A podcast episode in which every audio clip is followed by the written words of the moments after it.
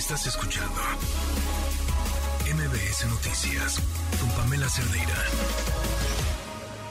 Voy a la línea telefónica para saludar al doctor Salvador Guerrero Chiprés, presidente del Consejo Ciudadano para la Seguridad y Justicia de la Ciudad de México. Doctor, buenas noches, ¿cómo está? Buenas noches, Adrián. Encantado de saludarte y lo mismo de estar con tu audiencia. Un gusto, un placer, doctor. Eh, pues para platicar sobre un tema muy interesante, hay situaciones que que podemos prevenir como ser víctimas de los montadeudas tras el buen fin, tras esta, mm, estos días de, de, oferta? ¿Y qué, qué, decirle a la ciudadanía para evitar ser víctimas de estos llamados montadeudas? Bueno, primero que nada, comprender la lógica del pensamiento de estos depredadores patrimoniales. Ellos están aprovechándose normalmente, así lo hacen, de las oportunidades que tienen de ofrecer algo que la gente espera, en este caso liquidez, después de este pues acumulado gasto de más de 195 mil millones de pesos que implicó el Montadeo, el mercado se movió de esa manera con ese tamaño de sus operaciones totales.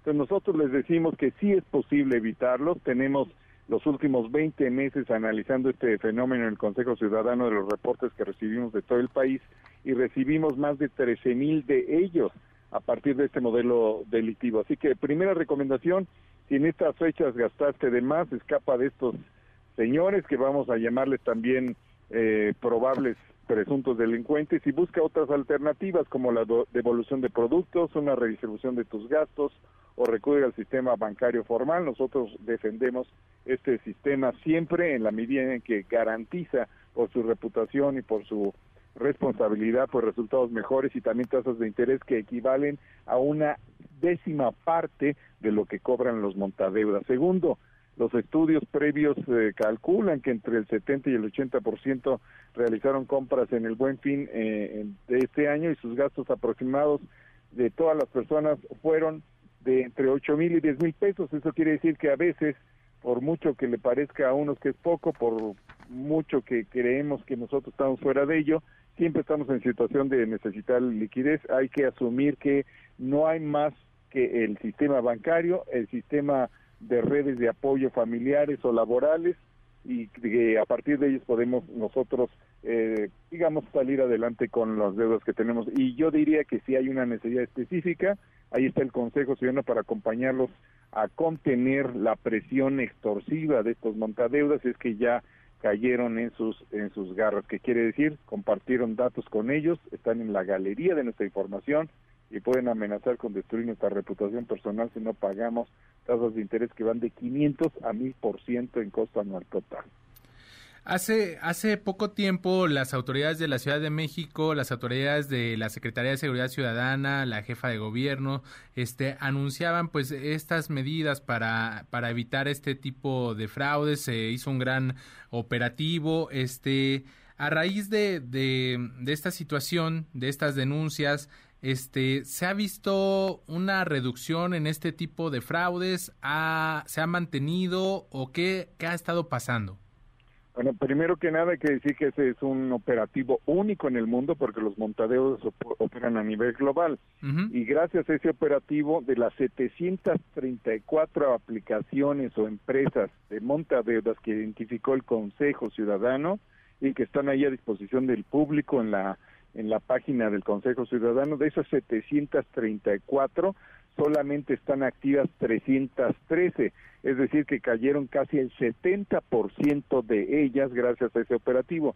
Y dado que, insisto, pueden operarse desde cualquier punto del país o del mundo, pues siguen eso, operando algunas de ellas. Eh, eh, pues digo, fue una, un golpe fuerte, sin embargo estas 313 siguen causando problemas. ¿Se mantiene la tendencia o sí se ha visto una, una reducción en estas denuncias? Pues nosotros tenemos una reducción aproximada en los reportes eh, mensuales entre el 60 y el 70% en estos ya casi cinco meses que ocurrió el operativo. Eh, eso no quiere decir que, y como tú lo dices muy bien, nos dejen de estar, no dejen de estar presentes por ahí merodeando o modificando su modus operandi. Por ejemplo, algunas de ellas ya de una manera a mí me parece cínica dicen que van a cobrar 500 o 600, 700% de tasa de interés anual.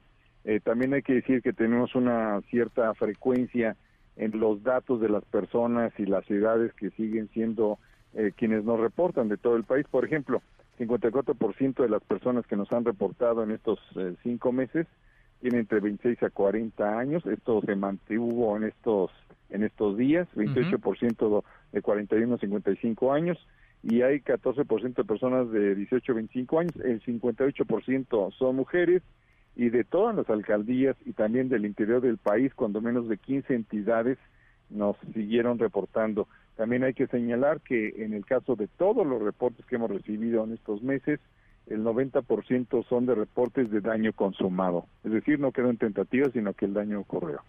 De acuerdo, doctor Salvador Guerrero, pues ahí quedan las recomendaciones para que la ciudadanía esté muy atenta a estos delincuentes. Eh, presidente del Consejo Ciudadano para la Seguridad y Justicia de la Ciudad de México, le agradezco estos minutos. Gracias a ti, Adrián. Déjame dar rápido el teléfono, es de atención 55 55 33 55 33, gratuitamente desde la Ciudad de México para todo el país. Guía jurídica y contención emocional para enfrentarlos. De acuerdo, muchas gracias. Que tenga una buena noche, doctor. Hasta luego. Estás escuchando MBS Noticias con Pamela Cerdeira.